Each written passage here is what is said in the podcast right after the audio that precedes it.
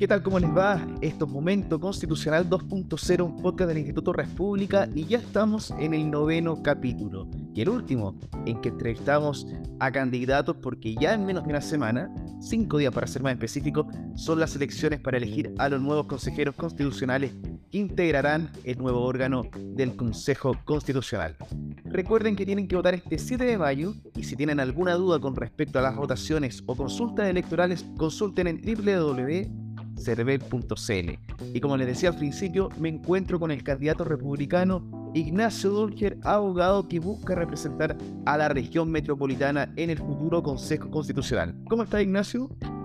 ¿Cómo estamos, César? Aquí estamos bien, nos queda bastante poco, ya está terminando la campaña. Termina, de hecho, mañana. Mañana es el último día de la campaña, ya se vota el 7 de mayo. Ya prácticamente la suerte está echada, por así decirlo.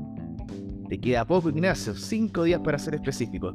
Y en resumidas cuentas, eh, como ya no va quedando nada para estas elecciones, eh, nos gustaría que nos hiciera un resumen de cómo fue tu campaña en la región metropolitana, contándonos lo positivo y lo negativo. Digo negativo porque hubo coincidencia en todos nuestros invitados anteriores de que una campaña que no prendió como esperaban y que sí se ha caracterizado por el bajo interés de la ciudadanía en este proceso.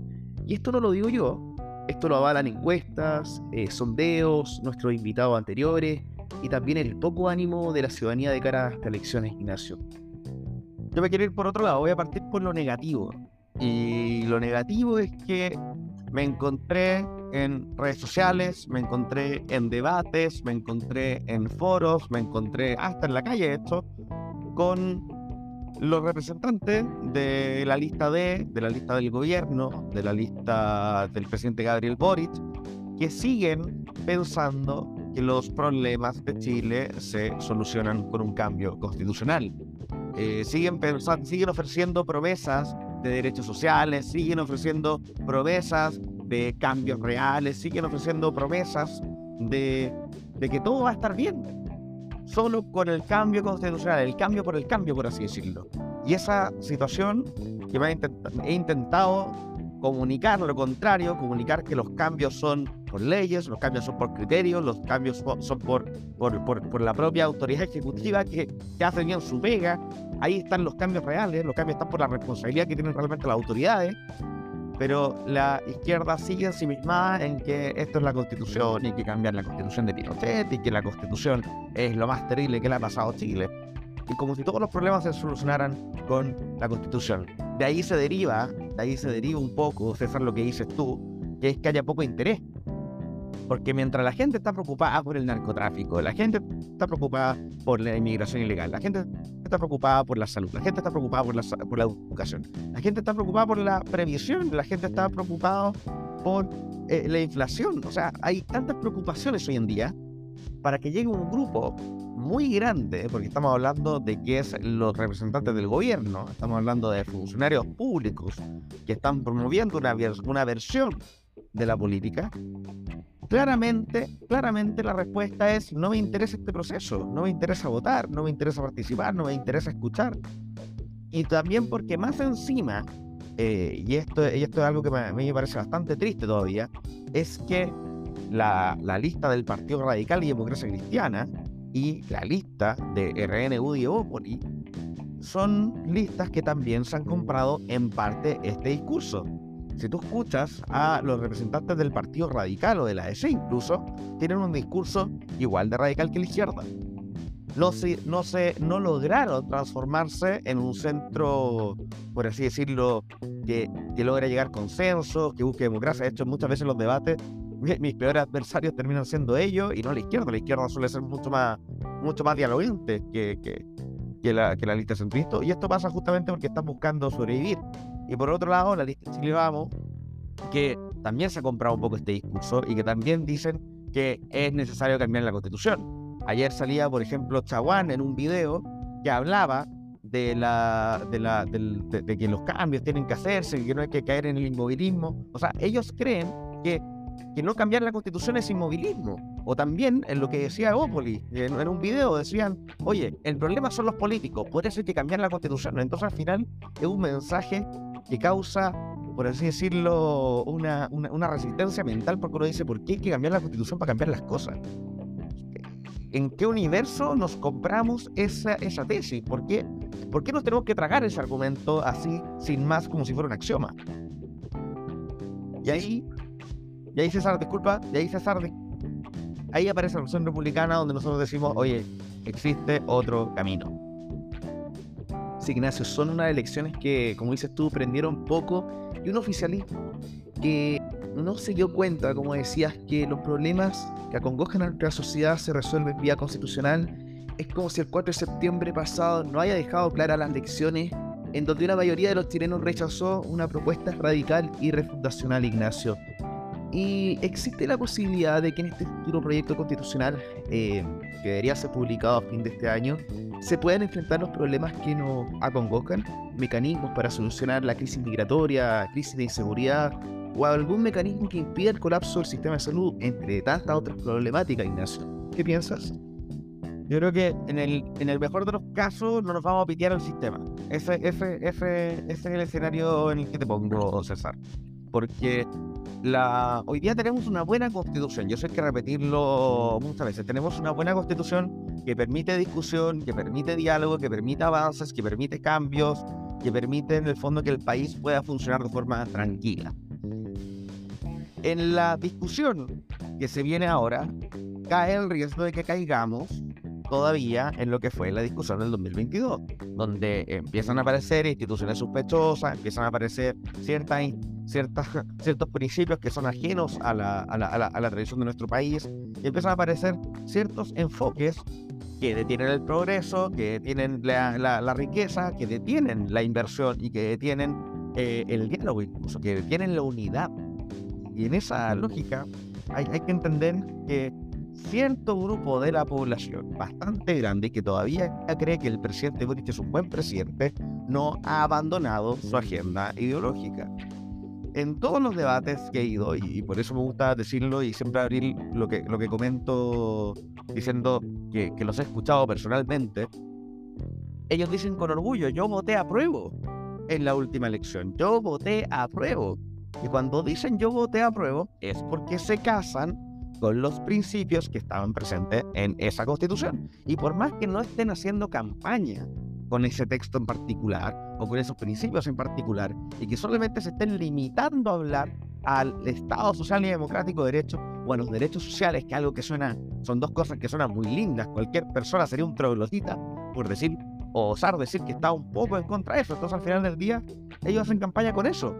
Pero al final del día hay que recordar que ellos no han cambiado sus principios. Ellos quieren refundar carabineros, ellos quieren eliminar el Senado, ellos no les gusta la unidad nacional, a ellos no les gusta el Estado de Derecho. Hay muchas cosas que no les gustan. Y por más que existan los 12 bordes y los árbitros, ellos siguen avanzando en su agenda ideológica. Y la discusión constitucional es un trampolín, es un dispositivo, es un mecanismo para avanzar a esa agenda. Entonces al final, claro, puede que a republicanos nos vaya bien. Podemos sacar 8, 10, 12, 15, no tengo idea. En el fondo los números pueden cambiar de la noche a la mañana, pero, pero, pero nos puede ir bien. Puede que al PDG le vaya bien, puede que a Chileamos le vaya bien. Pero si no entran personas con el suficiente carácter para poder detener y atajar los goles ideológicos o aquellas instituciones que se transforman en bisagra de socialismo o en bisagra de revolución, vamos a tener una mala constitución. Que en la medida que eso termine pasando, lo más probable es que el proceso constitucional se termine eh, fragmentando nuevamente y se termine rechazando. Porque la gente va a ver de nuevo que se mete la politiquería, se meten los excesos, se meten los abusos, se meten las consignas ideológicas y no se solucionan realmente los problemas del país. Esta es una buena constitución la que tenemos y que hizo que nuestro país pudiera progresar eh, durante décadas en un contexto muy adverso en nuestra región. Ignacio, eh, como ves, eh, hay un sector considerable en el oficialismo que apuesta por modificar el sistema político. El exministro y candidato al Consejo Constitucional de la Democracia Cristiana, Andrés Palma, apuesta por un esquema semipresidencial ya que ha sostenido en reiteradas ocasiones que los gobiernos no pueden progresar cuando son minorías en ambas cámaras. Y Mauricio Pávez, del Partido la Gente, dijo ayer en un debate en Radio Duna y La Tercera eh, que están abiertos también a discutir un sistema parlamentario de gobierno.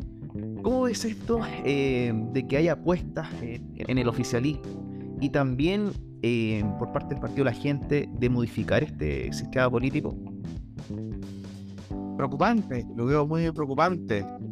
La, la, historia de Chile es categórica con respecto al sistema parlamentario, cómo funcionó y cómo falló.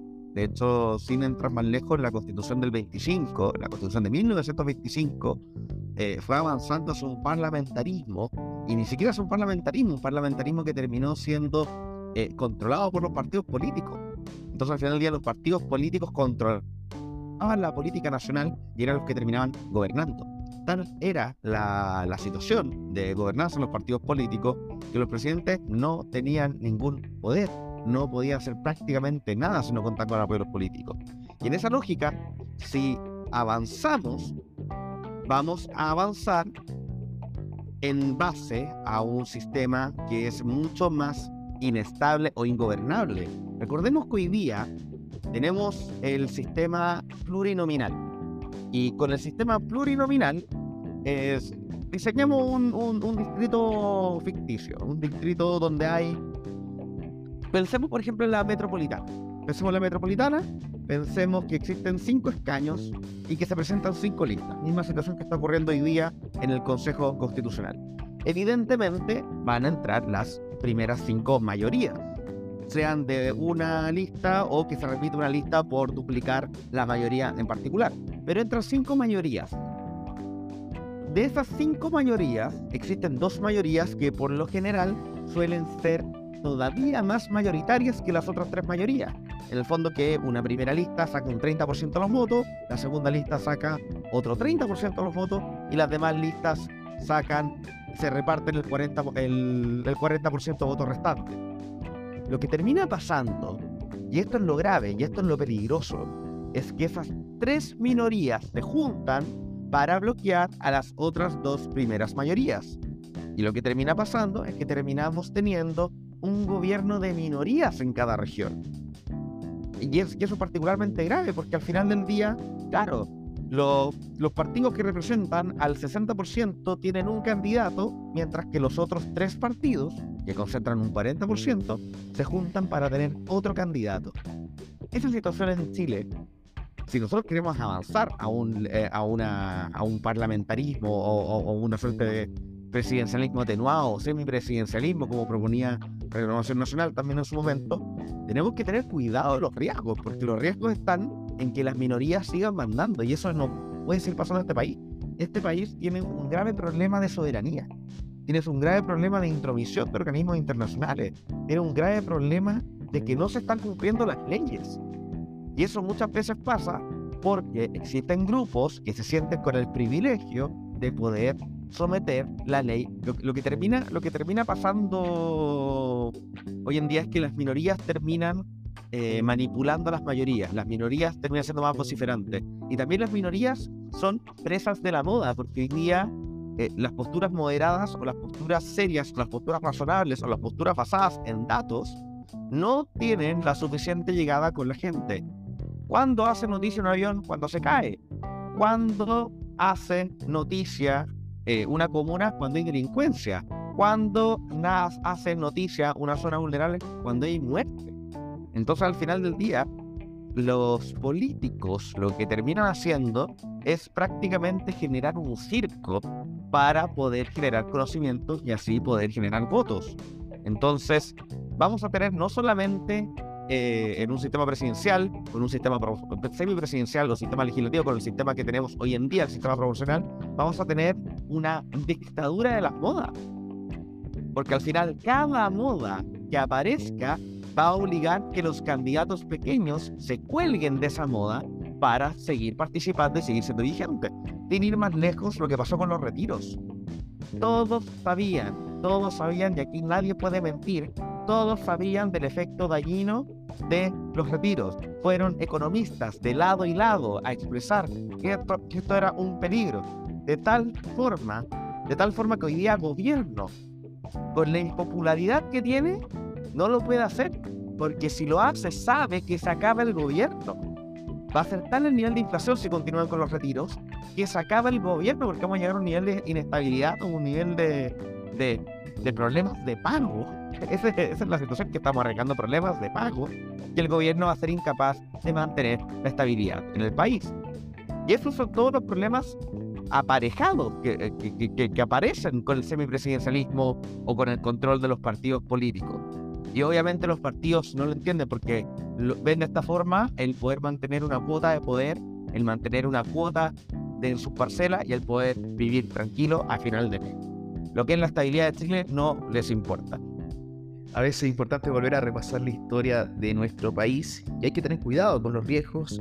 La ciudadanía la vez pasada dijo el 4 de septiembre que no quiere experimentos y la vez anterior también hubo un punto de inflexión cuando se quiso poner fin al Senado en reemplazo por la Cámara de las Regiones. Ignacio, hay estrés y nerviosismo en el oficialismo. Los sondeos que manejan indican un eventual triunfo de la derecha en estas elecciones. Los expertos oficialistas que trabajan en el órgano constitucional se han reunido para definir estrategias para contrarrestar a la oposición, ya que hay varios debates de fondo que están pendientes de resolverse en la discusión particular de la enmienda, como por ejemplo, eh, lo que están viendo, la incorporación de nuevos derechos, la paridad, escaños indígenas y mejora la regulación del Estado social y los derechos sociales. ¿Cómo ves esto? Pasan, pasan varias cosas, pasan varias cosas, porque ayer hubo una reunión, de hecho, que estuvo Piñera con los jerarcas de la UDI, RN, llevó para evaluar la situación del Partido Republicano, la eventual arremetida que deberíamos tener este domingo, y los eventuales resultados. Y eso es, es algo bastante, bastante, bastante complejo. Las encuestas apuntan a que probablemente Chileamos y republicanos y más el PDG concentren más del 50%. Y eso hay que tener dos conclusiones. Lo primero es que no es que la gente se hizo mágicamente de derecha y hoy día quieren votar por la derecha porque quieren, porque la gente aprecia ahora nuestras ideas, sino que es tanto el nivel de molestia con el proceso y con el gobierno que están buscando otras opciones. ¿Qué quiere decir eso? Que nosotros tenemos que ser responsables con los programas, con los avances, con, con los desarrollos que nosotros hagamos. No, si, si, el Partido Republicano termina siendo el partido más votado de Chile, nosotros tenemos que asumir ese resultado con una responsabilidad muy clara de saber que este no es un voto republicano, es un voto para Chile, de saber que este no es que la gente de la noche a la mañana eh, eh, se leyó los principios del Partido Republicano y los obedece a rajatabla. ¿Y por qué digo esto? Es que es el error que cometió el gobierno. Presidente Boric salió segundo lugar en la elección presidencial. Y esto no hay que olvidar. Él salió segundo lugar. Pero él gobierna como si tuviera mayoría absoluta. Él, claro, en segunda vuelta tuvo la mayoría absoluta, contra solamente un candidato. Y en ese escenario, él tenía que entender que no eran votos de Boric, eran votos contra republicanos, eran votos contra Chile Vamos, eran votos contra el sistema, eran votos contra Piñera. Y en esa lógica, la falta de aprobación, o mejor dicho, la desaprobación de Boric, nace de eh, justamente el que ellos crean que son queridos por todos y que precisamente iban a hacerlo todo bien y que les iban a perdonar todo y luego se enfrentan a la realidad, que en verdad no tienen mayoría, y vuelven a ese 25-30% que aunque les vaya pésimo, igual van a apostar a que es el mejor gobierno del mundo. Nosotros tenemos que ser contrario a eso, nosotros tenemos que ser muy tranquilos con el resultado, saber asumirlo bien y saber que es un elemento circunstancial que nos va a permitir poder trabajar por Chile de mejor forma. No es, no es el momento en el fondo de, enclaustrarnos como republicanos y decir que somos el, el mejor partido de Chile, no tenemos que usar esta plataforma para poder trabajar mejor y para poder llegar a los mejores acuerdos posibles. Y lo segundo es que ya resulta chistoso que tanto el piñerismo como el gobierno, es decir, los últimos dos gobiernos, estén preocupados de un partido que jamás ha sido gobierno. Recordemos que el Partido Republicano lleva recién dos años de existencia eh, no, tuvimos una campaña exitosa, nuestra última campaña. Probablemente esta campaña también nos va bien. Nosotros estamos pensando en la próxima elección municipal. Pero ahí tú te das cuenta, César, que las preocupaciones no están en las personas, sino que en su cuota de poder. La única preocupación que deberían tener ellos es que el crecimiento nuestro no se debe propiamente eh, o exclusivamente a buen trabajo o la coherencia, sino que se debe al mal trabajo de ellos, la decepción de ellos, el abandono de ellos. Si Boric o Piñera hubiesen hecho un buen trabajo, lo más probable es que el Partido Republicano no existiría. O probablemente tendríamos mucho menos votos de los cuales tenemos comprometidos, entre comillas, para este domingo. Pero, pero eso hay que tener claro. Si ellos hicieran bien la pega, no, no, no, estarían preocupados por nosotros. Nosotros cortamos el pastito, estamos preocupados de que tenga un determinado tamaño, pero si ellos cortaran bien el pasto, nosotros no estaríamos haciendo esto. Entonces, todo esto va, va, va, va de la mano con, con, con, las cosas que vemos el día a día, que lo que fue el acuerdo post eh. La gente no quería el proceso, la gente pensaba que esto iba a significar comenzar a avanzar en el Congreso. No, Chile Vamos y Boric decidieron seguir con el proceso. Reforma previsional. Se sigue discutiendo pese a que se retrasó. Hoy día, incluso hay gente que me dice en broma, oye, ¿y si se rechaza, estos gallos van a convocar un tercer proceso? Entonces, esta situación de, de, entrega constante tiene aburrida la gente. Y en ese sentido, eh, vuelvo, vuelvo a decirlo, y hay que ser muy, muy categórico en esto, republicanos tienen que ser muy responsables con el resultado. Porque no podemos seguir defraudando a la gente. La gente ya está defraudada por lo que fue Bachelet, ya fue defraudada por lo que fue Piñera, está defraudada por lo que fue eh, Boric.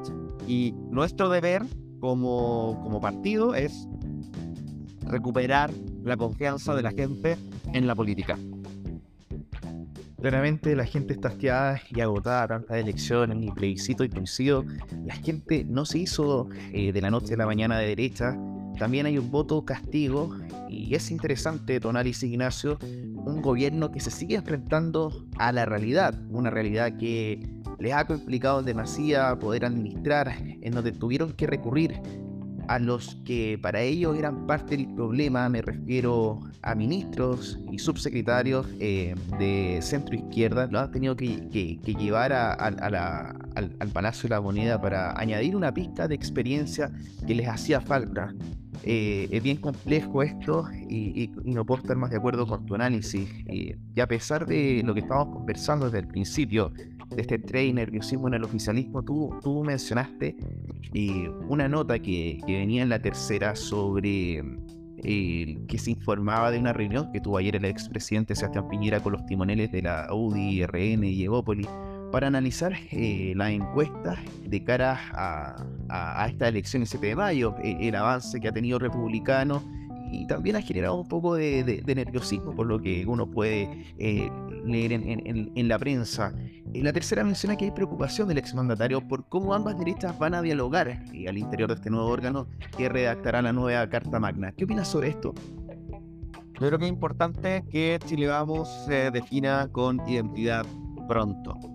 Porque hoy en día lo que termina pasando es que la, la izquierda quiere nueva constitución. La derecha, nosotros, queremos en el fondo cambio a través de las leyes pero si le vamos, no siento que no tiene una identidad propia. Y si, y si, y si, y si, y si nos metemos a analizar los partidos de forma independiente, o mejor dicho, más que analizar los partidos, analizar sus figuras más prominentes, yo no sé qué diferencia tiene un Macaya de un Chaguán. Yo no sé qué diferencia tiene Chaguán de una Gloria Hood. Yo no sé qué diferencia tiene una Gloria Hood con un Chalper. Yo no sé qué diferencia tiene un Chalper con un Guillermo Ramírez. Al final del día, e, están tan juntos partidos que antes eran tan distintos que dan la sensación de que piensan lo mismo.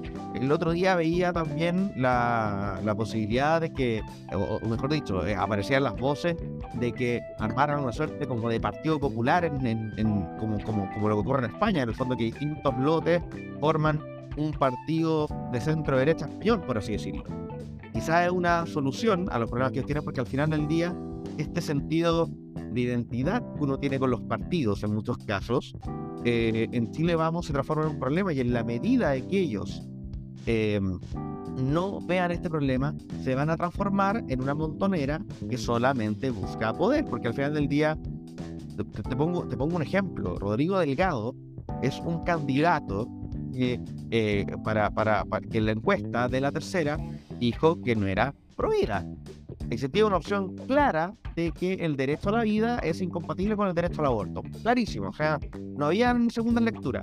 Él expresamente escogió una postura diferente. Y en esa lógica, uno dice, ¿de qué me sirve a mí la UBI si estás presentando un candidato que podría haber presentado Populi? ¿De qué me sirve a mí Renovación Nacional cuando la, el único candidato pro vida que tiene esa coalición es la Cote Pueyrredón? Entonces, al final del día, uno de los principios más importantes que podrían tener dos de los tres partidos que están en esa coalición termina desapareciendo.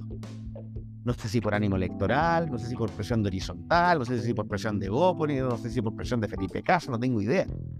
Pero en cualquier caso, un principio tan importante, tan valorado, tan eh, esencial, no solamente para la derecha, sino para el diálogo constitucional, termina siendo eh, sepultado debajo de la alfombra para poder ganar un par de votos. Nosotros sabemos que ser prohibida en todas las circunstancias es un elemento que a nosotros no nos entrega ningún voto. Lo tenemos súper claro. Pero lo tenemos que decir igual porque son nuestras convicciones. Lo tenemos clarísimo. Y por más que seamos los únicos que lo decimos, lo vamos a seguir diciendo. Porque no es un tema de mayoría o de minoría, es un tema de lo que está bien y lo que está mal. Y aquí un mensaje final con respecto a este tema. Y que es un mensaje para Chile Vamos y un mensaje también para la izquierda moderada y más radicales. Es muy importante mantener la coherencia, mantener las convicciones, porque si no al final del día no nos transformamos en representantes de nuestras ideas o representantes de nuestras personas o representantes de un voto, sino que nos transformamos en veletas, nos transformamos en personas que se dejan llevar por la marea, en personas que al final del día no están votando por un proyecto país, sino que están votando por salvar su propio pellejo. Y en esa circunstancia es muy importante identificar esos candidatos que votan por su propio pellejo, porque los candidatos que van cambiando sus principios por los votos, lo único que van a terminar haciendo es terminar dañando a Chile, porque no van a votar por lo que es mejor, o por lo que está bien, o por lo que realmente necesita Chile, sino que van a votar por la minoría circunstancial bulliciosa que les aparece día a día en redes sociales. Y eso es un peligro para la democracia y es un peligro para Chile. Bueno, según los sondeos, eh, todo, indica que a las derechas le iría muy bien eh, en estas elecciones del 7 de mayo y esperamos también que eh, ambas derechas puedan dialogar al interior del nuevo órgano que redactará la nueva Carta Magna. Ignacio, una pregunta que le he hecho a todos los, candidatos que han estado en este podcast. Si tuvieran la oportunidad de redactar un solo párrafo de la nueva Constitución, ¿cuál sería? Voy a dar dos respuestas. La primera es que yo creo que el artículo 1 de la actual constitución es perfecto. Eh, eh, eh, es un poema, en el fondo te deja súper claro cuál es el centro de la sociedad, cuál es el rol del Estado, cuál es la función del Estado, te lo deja clarísimo. Y no lo quiero decir textual para que la gente que nos está escuchando lo busque. Artículo 1 de la actual constitución. Deja clarísimo el principio de servicialidad del Estado, deja clarísimo la primacía de la persona humana. Es en verdad una, una oda al constitucionalismo tal como debería ser. Y segundo, yo redactaría, algo que no existe en la actual constitución y que me gustaría tenerlo presente, un principio de responsabilidad administrativa para aquellos cargos que son detentados y que están siendo, eh, sus funciones eh, no se están cumpliendo por determinadas omisiones. ¿Y por qué digo esto? Porque hoy en día las autoridades son premiadas por sus omisiones y castigadas por sus acciones. Si, por ejemplo, yo soy un profesor y veo dos alumnos peleando, a mí me conviene hacer la lista gorda. Porque si yo intervengo, tengo que activar protocolo de bullying, tengo que activar protocolo de maltrato, tengo que, avisarle a los profesores jefes, tengo que avisarle a la dupla psicosocial, tengo que avisarle a los apoderados si yo hago un poco mal este procedimiento, me hago responsable y me puedo meter en un problema. En cambio, si yo hago la vista gorda, no me pasa absolutamente nada. Y eso pasa con inmigración, eso pasa con los puertos. ¿Qué están haciendo los directores de puertos hoy en día? Pasa con un montón de autoridades que hoy día están cobrando sueldo y que prefieren no hacer nada antes de meterse en problemas. Nosotros como ciudadanos tenemos que tener, por así decirlo, la autoridad para poder perseguir a esas autoridades que no están haciendo absolutamente nada en un procedimiento más o menos sumario para poder remover o hacer personalmente responsable por las omisiones en las que estuviesen incurriendo. Oye, triste lo que está pasando con los puertos. El, puerto de San Antonio que ha estado bastante en el ojo del huracán, eh, donde han salido informaciones eh, desde el extranjero, donde todo indica que hay tráfico de drogas salidas desde Chile, desde San Antonio hasta Europa. Eh, todo el mundo sabe.